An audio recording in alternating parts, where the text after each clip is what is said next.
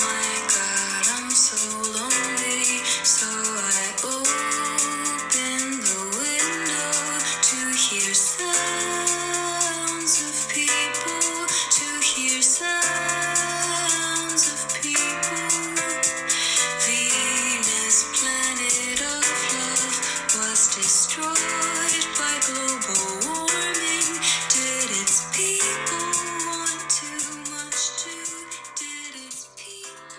Bienvenidos a Venus en Escorpio, un podcast sobre todo menos astrología. Yo soy Valen.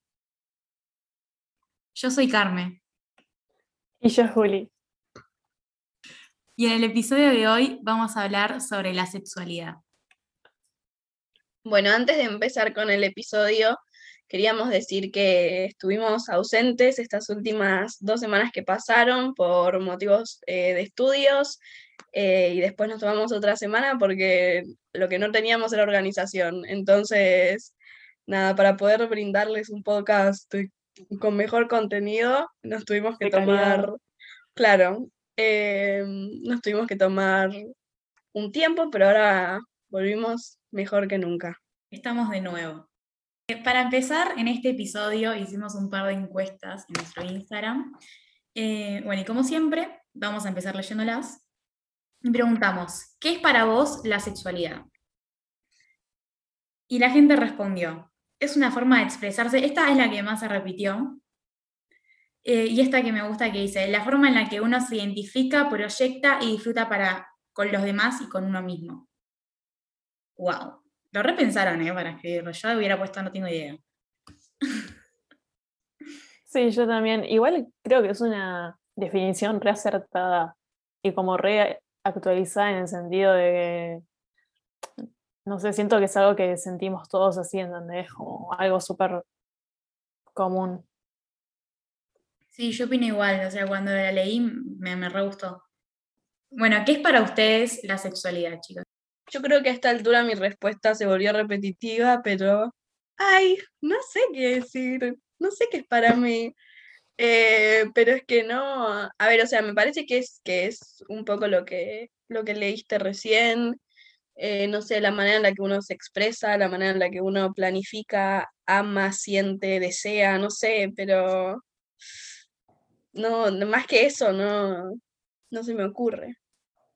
Re, Yo creo que la sexualidad es un concepto que vamos elaborando a lo largo del tiempo, o sea, creo que desde chicos em, vamos acomodándonos en nuestro concepto de sexualidad porque es como un camino conocerse y aprender qué te gusta y qué no, y cómo expresarte y todo.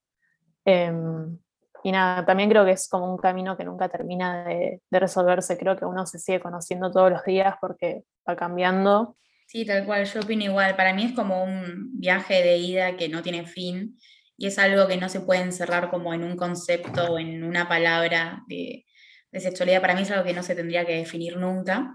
Y ahí pasamos a la otra pregunta que dice, ¿crees que tenés tu sexualidad definida? Y la gente puso, no sé, sí, creo que no. En lo personal siento que es algo que se va amoldando con el tiempo y con las condiciones. Yo sobre eso quería decir, me parece, Carmen, que vos también dijiste que para vos la sexualidad es algo que no tendría que definirse. Yo creo que eso también va al libre opinión. Si vos sentís que, o sea, como que entiendo la idea de no tener que definir tu sexual, tipo, tu sexual, tu sexualidad por no tener que como dar explicaciones. Desde ese lado, obviamente que estoy de acuerdo, tipo, vos te gusta lo que te gusta y tipo las razones son tuyas y no tenés por qué justificarlas con nadie.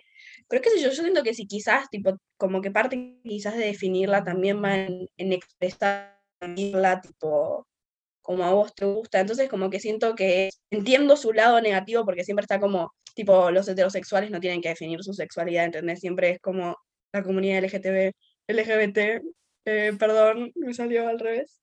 Em, como es, pero nada, como me parece que quizás si es tu decisión eh, definir tu sexualidad o es algo que te hace sentir más cómodo y más cercano a vos mismo, es algo que puede aprovecharse.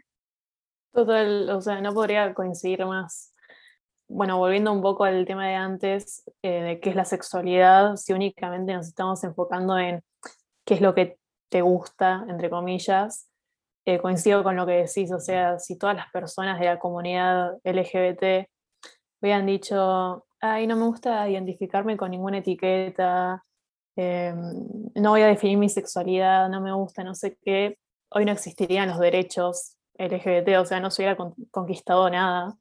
Entonces, por ese lado sí creo que son súper necesarias las etiquetas para conquistar nuevos derechos y para visibilizar a la minoría de la comunidad en sí. O sea, lo personal es político y esto, la sexualidad, creo que no hay nada más personal que la sexualidad. Amo militancia post eh, mes del orgullo, donde ya se, Happy se arrancan, se arrancan los carteles. no, es que al mismo tiempo esto, o sea, yo digo eso ahora, pero después digo como, ay, no sé, va, justo yo no, pero, o sea, una persona de nuestra edad quizás no se siente cómoda diciendo, che, me identifico con tal eh, término, no sé, soy bisexual, ¿entendés? Como que hay gente que entiendo que le cuesta definirse, si se quiere decir. Y es súper normal. Oye, a mí me parece que uno no tiene que definirse en el sentido de que no, no tiene que ponerse en la obligación ni en la presión de, o sea, qué me gusta, qué no me gusta, qué soy, sino más desde el lado del disfrute, ¿no? Como de, o sea, disfruto de lo que me guste sin tener que estar pensando todo el tiempo en si está bien o está mal o en tipo qué es lo que me gusta, o sea, como, no sé si me explico, pero como algo fuera de, la presión. Y bueno, ahí va, saltamos a la otra encuesta que dice, ¿alguna vez sentiste la necesidad o te sentiste presionado a definirla? La sexualidad, ¿no? Y la mayoría votó que no. Que no. Y una persona puso, a veces cuando que se siente presionada a veces cuando le preguntan eh, sobre su sexualidad, sobre qué le gusta, su orientación. Eso. En lo personal, yo creo que sí sentí la presión de definirla, pero cuando me di cuenta que estaba como más pensando en buscar una etiqueta que en disfrutar lo que a mí me gusta, ahí fue cuando me di cuenta que, que no era por ahí y decidí como dejarlo libre, dejarlo, dejarlo ser, dejarlo fluir, sin tener que ponerme esa presión.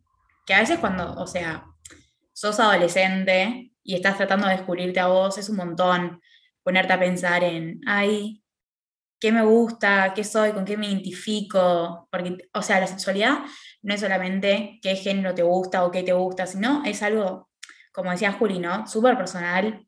Y es, tu manera de ser, o sea, es sos, vos en, tu esencia, o sea, más allá de las personas o el género que te guste. Entonces creo que es algo bastante difícil de definir y por eso también parece que es algo que nunca se termina de definir. Además, hay que sumarlo al, al tema de que la sexualidad en sí, con todo lo que incluye, es un tema súper tabú. Entonces, no sé, como que hay una dualidad en el hecho de que es súper íntimo para uno y es súper tabú en general, eh, pero también como que es súper necesario para todas, todos tus vínculos, incluso el vínculo con uno mismo, ¿entendés? Como decías vos antes, es algo súper esencial que nos caracteriza como seres humanos, pero mm, no sé, hay todo este tabú al, hablarlo que para mí hay que quitarlo de alguna manera y creo que visibilizando el tema como en este episodio es más fácil de, de que se quite toda esta cosa rara que hay sobre, sobre la temática me acordé que, que, Foucault tiene un libro que se llama Historia de la Sexualidad, eh, entonces dije que a qué mejor fuente ir que a Foucault, eh, y leí esta que decía, acá está, si el sexo está reprimido, es decir, destinado a la, a la prohibición, a la inexistencia y al mutismo, el solo hecho de hablar de él y de hablar de su represión posee como un aire de transgresión deliberada. Que todo lo que estabas diciendo de que obvio es un tema súper, como que tanto el sexo como la sexualidad, como eh, las orientaciones sexuales y todo eso está convertido en un re tabú y hay que destabuzarlo. Em, no solo porque no tiene tipo, para mí lo mires de donde lo mires, no, no, tiene, no tiene sentido y al, y al ocultar, oprimir y silenciar algo, lo único que haces es cosas malas. No sé qué palabra poner ahí. Mal, sí, es como ponerlo bajo la alfombra y en algún momento Claro. va a salir como que sigue existiendo. Obvio. Que lo, que lo calles no significa que tipo deje de pasar o que no se, no se arme la conversación. Entonces, nada, me parece que es importante que, que como que, que seamos parte de una generación que, en la que yo, yo no siento que esté entre nosotros, tipo entre nuestros iguales, eh, sea un tema, o por lo menos no entre todos, tipo, no voy a hablar con, Además, me parece necesario destacar que en muchos países sigue habiendo hasta pena de muerte por, por el mero hecho de tus preferencias sexuales, de ser homosexual, bisexual, transgénero, lo que sea, y que mm, hay países donde no está legalizado el, el matrimonio igualitario. Acá en Argentina creo que es uno de los primeros, si no es el primero, es el segundo en el que se legalizó en 2010 pero esto hay países donde uno no puede representar su sexualidad como quiere, no puede ser uno mismo, es un derecho que te están quitando básicamente. Sí, son muchísimos, o sea, son muchísimos más los países de los que tipo uno pensaría, em, donde no, no, o sea, no es, la ley no te lo permite y la pena es, eh, es la muerte. O sea, no es que, a ver, no estoy diciendo que estaría bien que te manden a la cárcel, ¿no? Pero como que en sí la, la pena que te, que te imponen es la más, no sé, represora de todas. Claro, no solo eh, socialmente sos mal visto, sino que legalmente también no hay nada que te protege, no hay una ley puntual que, que diga eh, que entre comillas está bien, ¿entendés? Claro. Bueno, pasando a la próxima pregunta, dice, ¿cuándo descubriste que existían relaciones fuera de la heter- heteronormativa? Me repuesto esa palabra. Y mucha gente, por suerte, puso que en la familia se lo explicaron desde chicos eh, y que siempre fueron muy abiertos. Hay una amiga que dice que, que las hermanas tenían amigos gays y que toda la vida se habló en la casa y en la familia. Eh, hay gente que dice que en la primaria y otra gente que cuenta que en las redes y en la tele, porque si no era algo más tabú. Bueno, yo en, lo personal creo que es algo que siempre supe, eh, pero en mi casa no era algo de lo que sale tanto. Mi mamá igual nunca, o sea, desde que yo soy chica nunca me dijo como, ay, tenés novio o tenés novia, sino que, o sea, o tenés novios, nunca me, o sea, como que siempre me preguntaba, ¿te gusta alguien? Nunca refiriéndose solamente a una persona, no como a un solo género. Em, entonces, como que yo siempre lo supe. Mi familia igual es bastante tradicional, bastante machista, bastante homofóbica y todo. Entonces, como que siempre por ahí había chistes negativos o cosas no tan buenas. Pero hablando de mi familia como de mi núcleo chico, o sea, mi mamá, mis hermanas y mi papá, siempre estuvo como bastante hablado y normalizado. Yo en mi caso, eh, a ver, el recuerdo puntual que tengo yo habrá sido a los, no sé, cuatro o cinco años por ahí. Me regal mi mamá me había comprado la revista de 47 Street em, y había una foto de em, cuando en unos premios Britney, Madonna y Cristina Aguilera se dieron un beso, tipo primero una y primero la otra, y yo me quedé como, what the fuck, o sea, ¿qué es, qué, qué- Y yo qué es también me esto?". acuerdo de eso en el diario, boluda. Y igual pasó en 2003, tipo, lo acabo de googlear porque dije, tipo, nada, Ah, era ¿por como yo también me acuerdo de la noticia. Un efecto. Mandela. Claro, yo, yo pensé que había sido en el momento, tipo, toda la vida creí que lo había leído en la, en la revista porque era tipo, pasó esto. Pero no sé, recién me fijé en una página, no sé qué tan confiable, pero decía 2003. Em, y ahí fue como, ah, o sea, se puede entre chicas y chicas. Y como ese año o al año siguiente la fui a ver a Madonna con mi familia, con mi familia, con mis papás, y también Madonna cantó una canción que es She's Not Me, que es una de las mejores canciones de Madonna para mí. Eh, quizás por, por lo que vi en ese concierto, y también se besaba con un montón de pibas, y yo estaba como, wow, o sea, nada, ese fue como, y después empecé a jugar con, con las Barbies, no, no tenía un Ken, y- pero bueno, tenía muchas Barbies, así que, Ah, ¿quién no era Madonna, boludo? ¿Quién pudiera? No, yo no sé por qué. Yo de chica, esto da para otro episodio, pero chica no tenía televisión con cable. Esto es fuente de bullying para mí. O sea, no tenía ni Disney Channel, ni Nickelodeon, ni nada. Cuestión, me la pasaba viendo Los Simpsons. O sea, consumía un programa quizás no apto para niños, pero bueno. Y ahí me acuerdo que, no sé, tengo en, la cabeza una escena donde dos hombres se dan un beso y me acuerdo que nada, estábamos almorzando con mi familia y yo aprendí la tele y justo estaban dando eso y como que lo tenían súper naturalizado, entonces ni siquiera era como, wow, estoy viendo algo prohibido. Pero mm, sí, en mi casa siempre hubo la re libertad de hablar de temas considerados tabú, em, así que estoy agradecida con eso y bueno, por eso con mi familia cercana nunca fue un gran tema. Pero siempre se asumió la heterosexualidad, como que nunca me preguntaron, ¿te gusta una chica? No, tampoco tanto. A mí, o sea, en mi casa también, como que siempre me criaron como, tipo, a, vos y a cualquiera, te gusta lo que te gusta, él, la, no importa. Tipo, yo me acuerdo que como que me decían, tipo, si a vos te gustan las chicas, tipo, está bien, no sé qué. Yo decía, tipo, ok.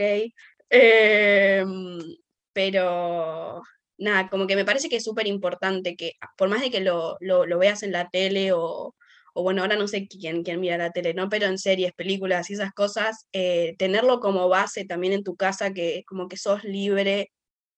O sea, aunque no te, yo creo que aunque no te dejen, como que uno es libre de hacer lo que quiere, ¿no? Pero al no tener el apoyo, sí, una, un, un soporte eh, como tu familia, que es como lo más cercano a vos, debe ser horrible. Em, entonces me parece que, como había dicho antes, está buenísimo que nosotros como generación tipo no tengamos, en su mayoría, obviamente hay excepciones como en todo, eh, pero que sea un tema que lo tenemos re normalizado porque es algo que existe y que existió y que va a seguir existiendo, pero también me parece importante que las generaciones que nos preceden, creo que se dice, eh, también lo tengan, que lo conversen y se hable y, y siga siendo un tema, no sé, que, que, no se silencie, básicamente. Yo creo que justamente es un tema que salió del armario y no creo que vuelva como al closet nunca más, por suerte, esperemos. Eh, como que ahora las generaciones tienen cada vez más abiertas y, o sea, el mundo está cambiando de a poco, pero como que las cosas van para mejor. Así que bueno. Banco, banco el juego de palabras y, y sí coincido. También creo que por un lado, eh, no sé si Disney es el ejemplo, pero creo que alguna empresa así como súper conocida y orientada con un target hacia niños o adolescentes están poniendo personajes como LGBT o por lo menos un grado de inclinación que no diga soy súper heterosexual. Eh, o sea, entiendo que por un lado lo hacen para que la gente siga consumiendo, porque si siguen con la misma temática de hace 30 años, obvio como que envejece y no se adapta a la, a la actualidad, pero esto creo que en el fondo como que cuenta, entre comillas, como, que tiene su impacto porque un montón de, de, niños y adolescentes consumen eso y pueden llegar a, a cuestionarse tipo, che, ¿qué onda? ¿Entendés? O sea, me gusta que haya más visibilidad. Bueno, y pasamos a la última encuesta, que dice, ¿estarías con alguien de tu mismo sexo? Y la mayoría votó que lo probaría. Pusimos sí, no, sí, estoy 100% seguro, no, estoy 100% seguro o lo probaría. Obviamente la mayoría votó que lo probaría, cosa que me parece bien. Qué, qué morbosas, mucho morbo por ahí.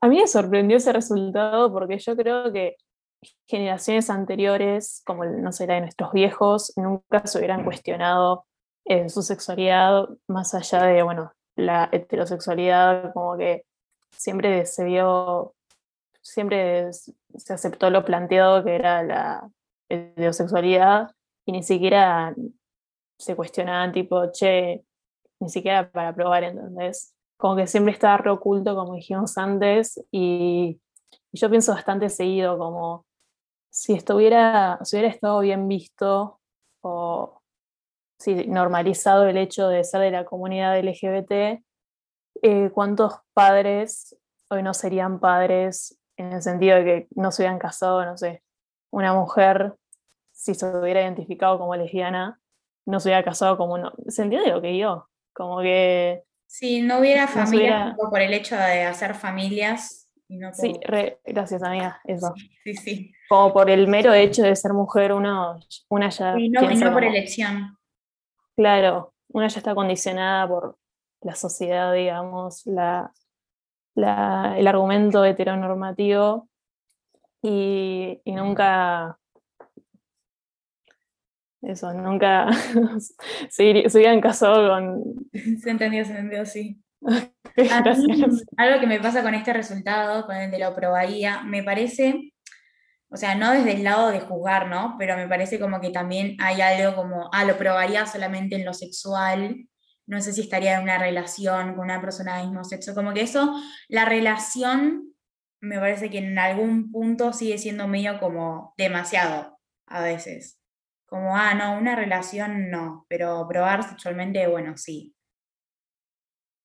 Eso, o sea, no sé si está bien o mal, porque no sé tampoco cómo me ubico yo frente, frente a eso, ¿no?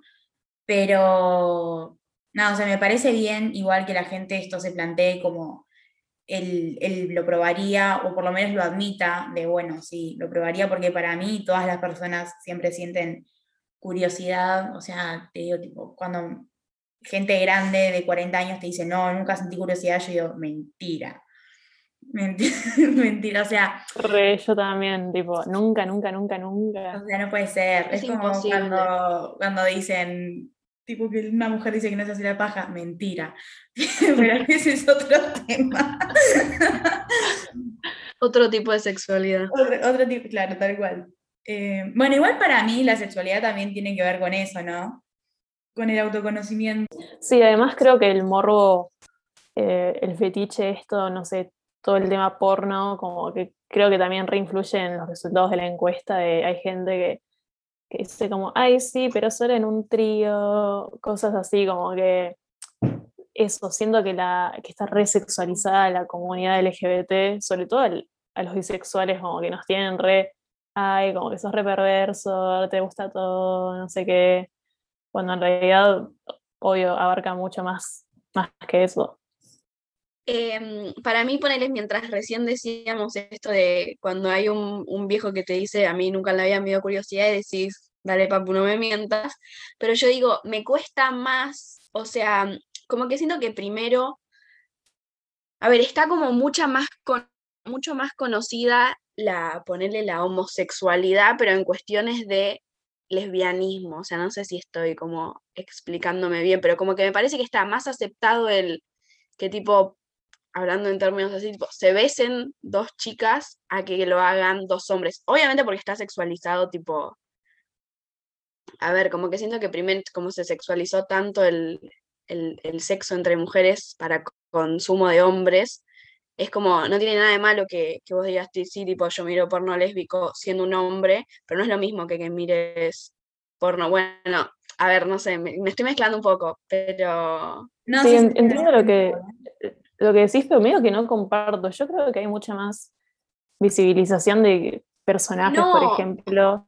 Sí, o sea, desde ese lado sí, tipo, visibilización en cuestiones de como, no sé, ponerle el de Pride Month, tipo, para la mí. mayoría de las veces. Claro, pero en, en la vida.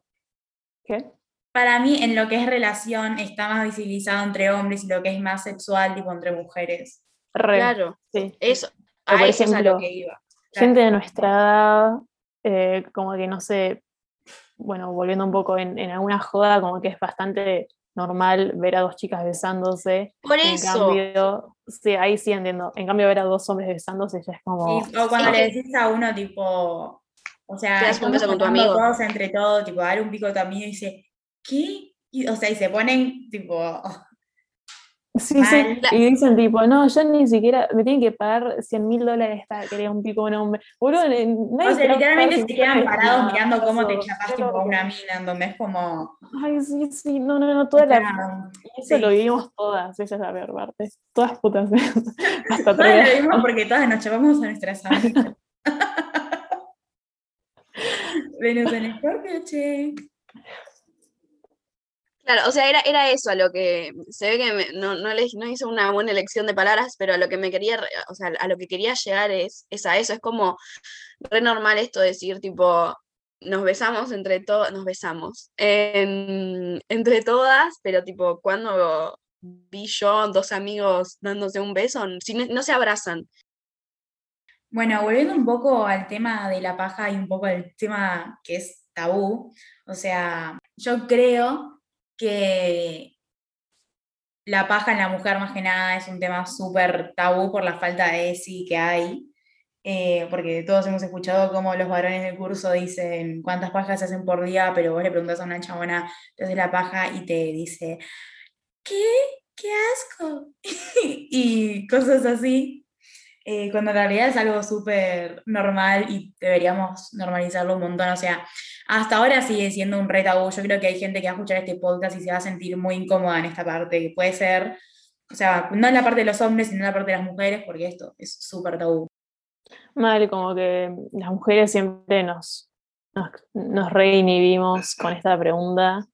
Em, y nada, creo que muy en el fondo está relacionado con el tema de que, uff, que una mujer se, se dé placer sin la necesidad de estar con un hombre, ya es como Demasiado independiente. Sí, demasiado independiente, exacto. Como que no, menos, menos.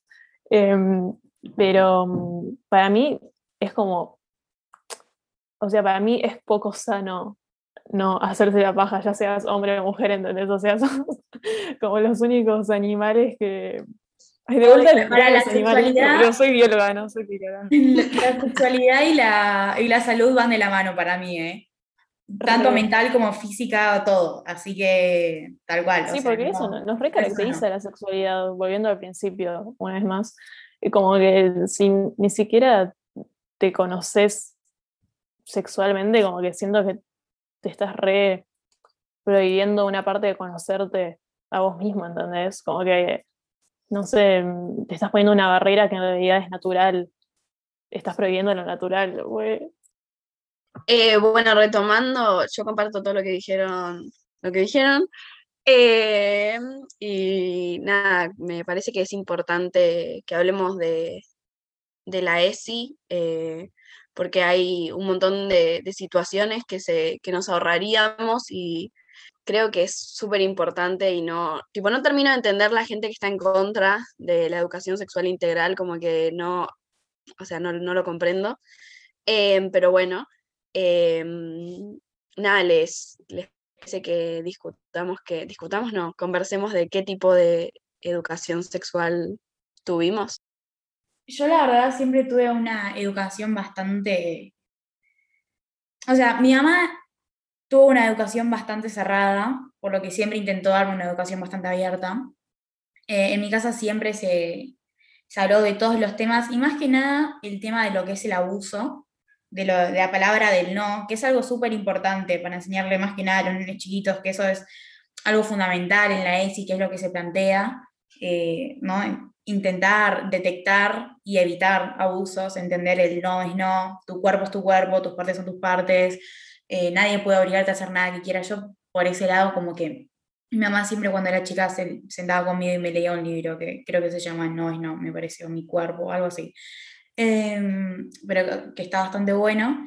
Y nada, o sea, siempre se fue muy abierta con, con todo el tema de la educación sexual.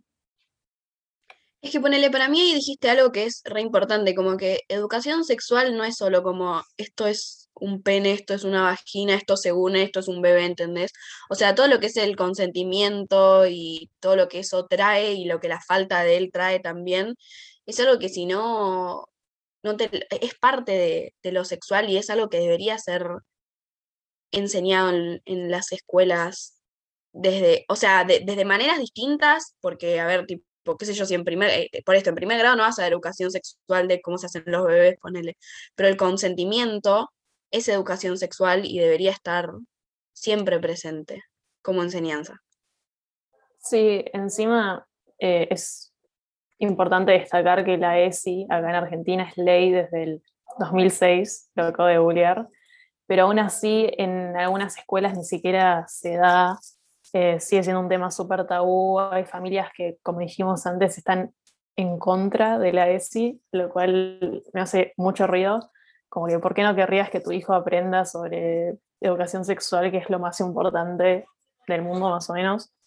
Em, pero eh, coincido totalmente con lo que dijiste, de que siempre se limita, si, es que te la dan la educación, se limita a las relaciones sexuales y medio por encima. Em, por ejemplo, no sé, cuando se habla de la menstruación, yo no sabía que duraba más de un día. O sea, cuando después empecé a menstruar me quedé en shock por eso. Pero esto sí, el tema del consentimiento eh, es lo más importante de todo. Como darte cuenta que, que hay un momento para. Como que eh, siempre se debe detener lo que sea que se está haciendo si la otra persona no está de acuerdo en el momento que te lo diga. Sea no sé, apenas estás, no sé, besándote con la otra persona o en cualquier instancia posterior. Em, Obvio, no solo en, lo, en el ámbito sexual de la vida, ¿no? Sino en todo también. Pero sí, o sea, lo que decía Juli, de que son, son temas que se tratan muy por encima. Eh, ponerle bueno la menstruación. Yo me acuerdo cuando tuvimos en quinto grado la charla de Johnson y Johnson, era sin varones. Eh, cuando en sexto grado los de Johnson y Johnson no nos trajeron las toallitas porque los tampones no son para las nenas porque te desvirgan y tipo no puedes perder la virginidad.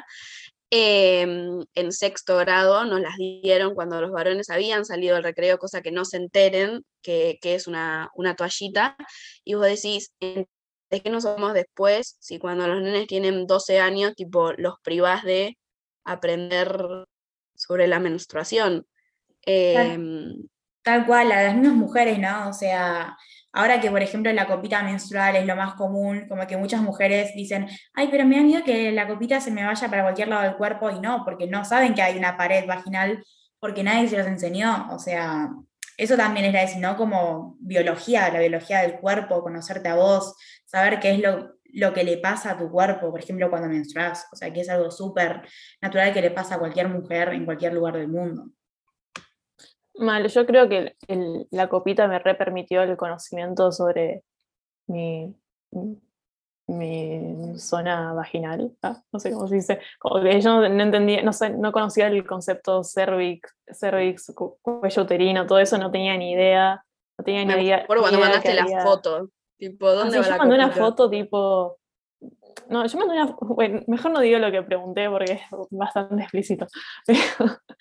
Em, nada, volviendo, cuando éramos chicas, yo me acuerdo que pedir una toallita a una compañera en el aula era como traficar droga más o menos, era algo súper oculto, como que no querías que nadie viera que estabas pidiendo una toallita. Y creo que hay eh, hombres de todas las edades, pero de nuestra edad sobre todo, que digo que no tienen idea de cómo funciona la copa menstrual, sobre todo, como, che, qué onda, no sé qué, como que sigue habiendo un re sigue habiendo muy poco conocimiento al respecto.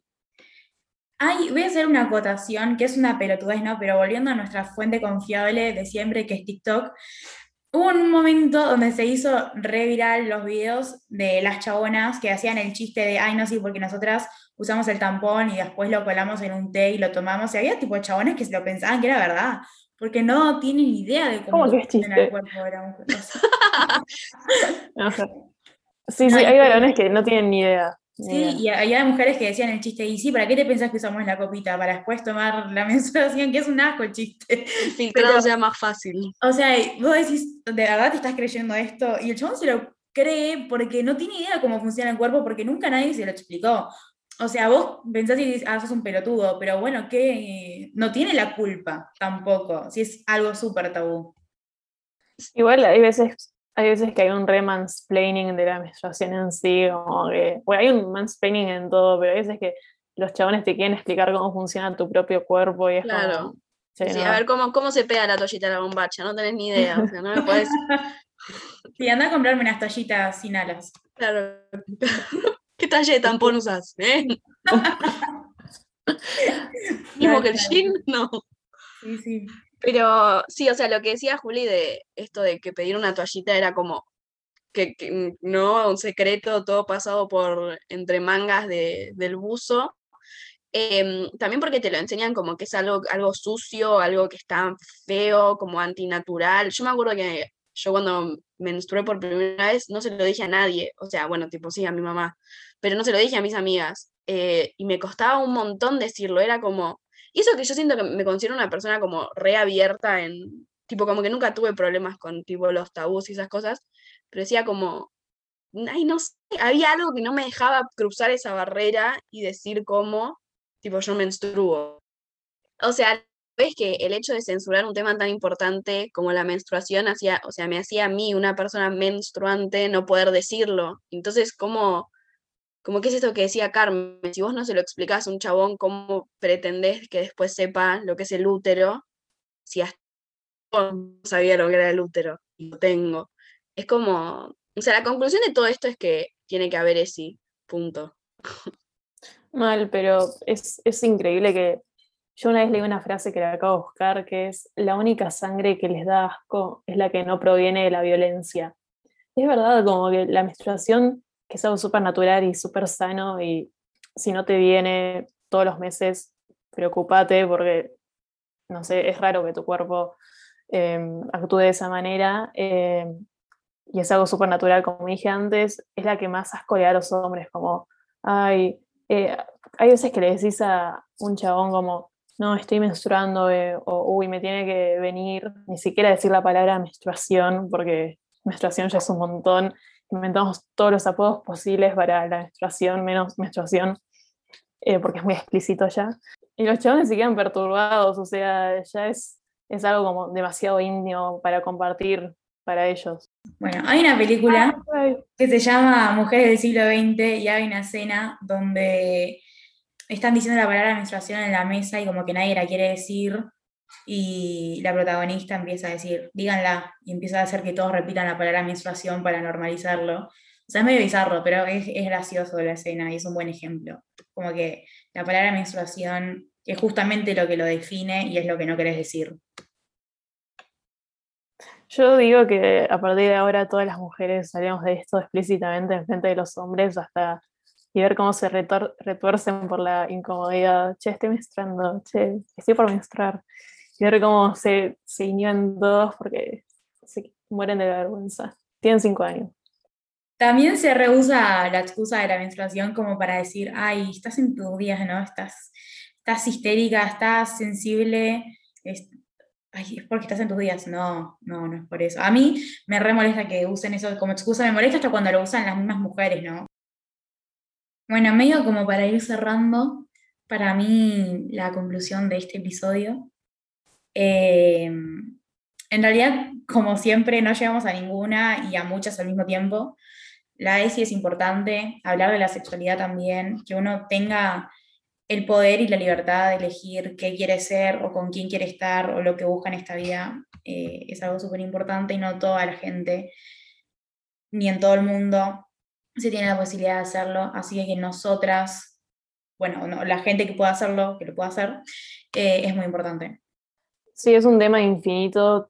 Se puede hablar y desarrollar de esto por siglos y siglos, pero creo que tocamos bastantes temas que son importantes y, y no sé, me, gustó mucho cómo quedó. Me gustó mucho nuestra conversación. Eh, no se olviden que tenemos un Instagram donde vamos a estar publicando encuestas sobre los siguientes episodios y van a recibir eh, notificaciones cada vez que publiquemos otro. Es arroba Venus en podcast. Y también nos pueden encontrar en Instagram, eh, nuestros Instagrams personales. Eh, yo soy Valen González La Torre, las dos veces con Z. Yo soy Carmen García, guion bajo, con doble A en la primera. Y yo soy guion bajo Julieta Márquez guion bajo. Y eso fue todo por hoy. Muchas gracias por escucharnos y nos vemos en el próximo episodio.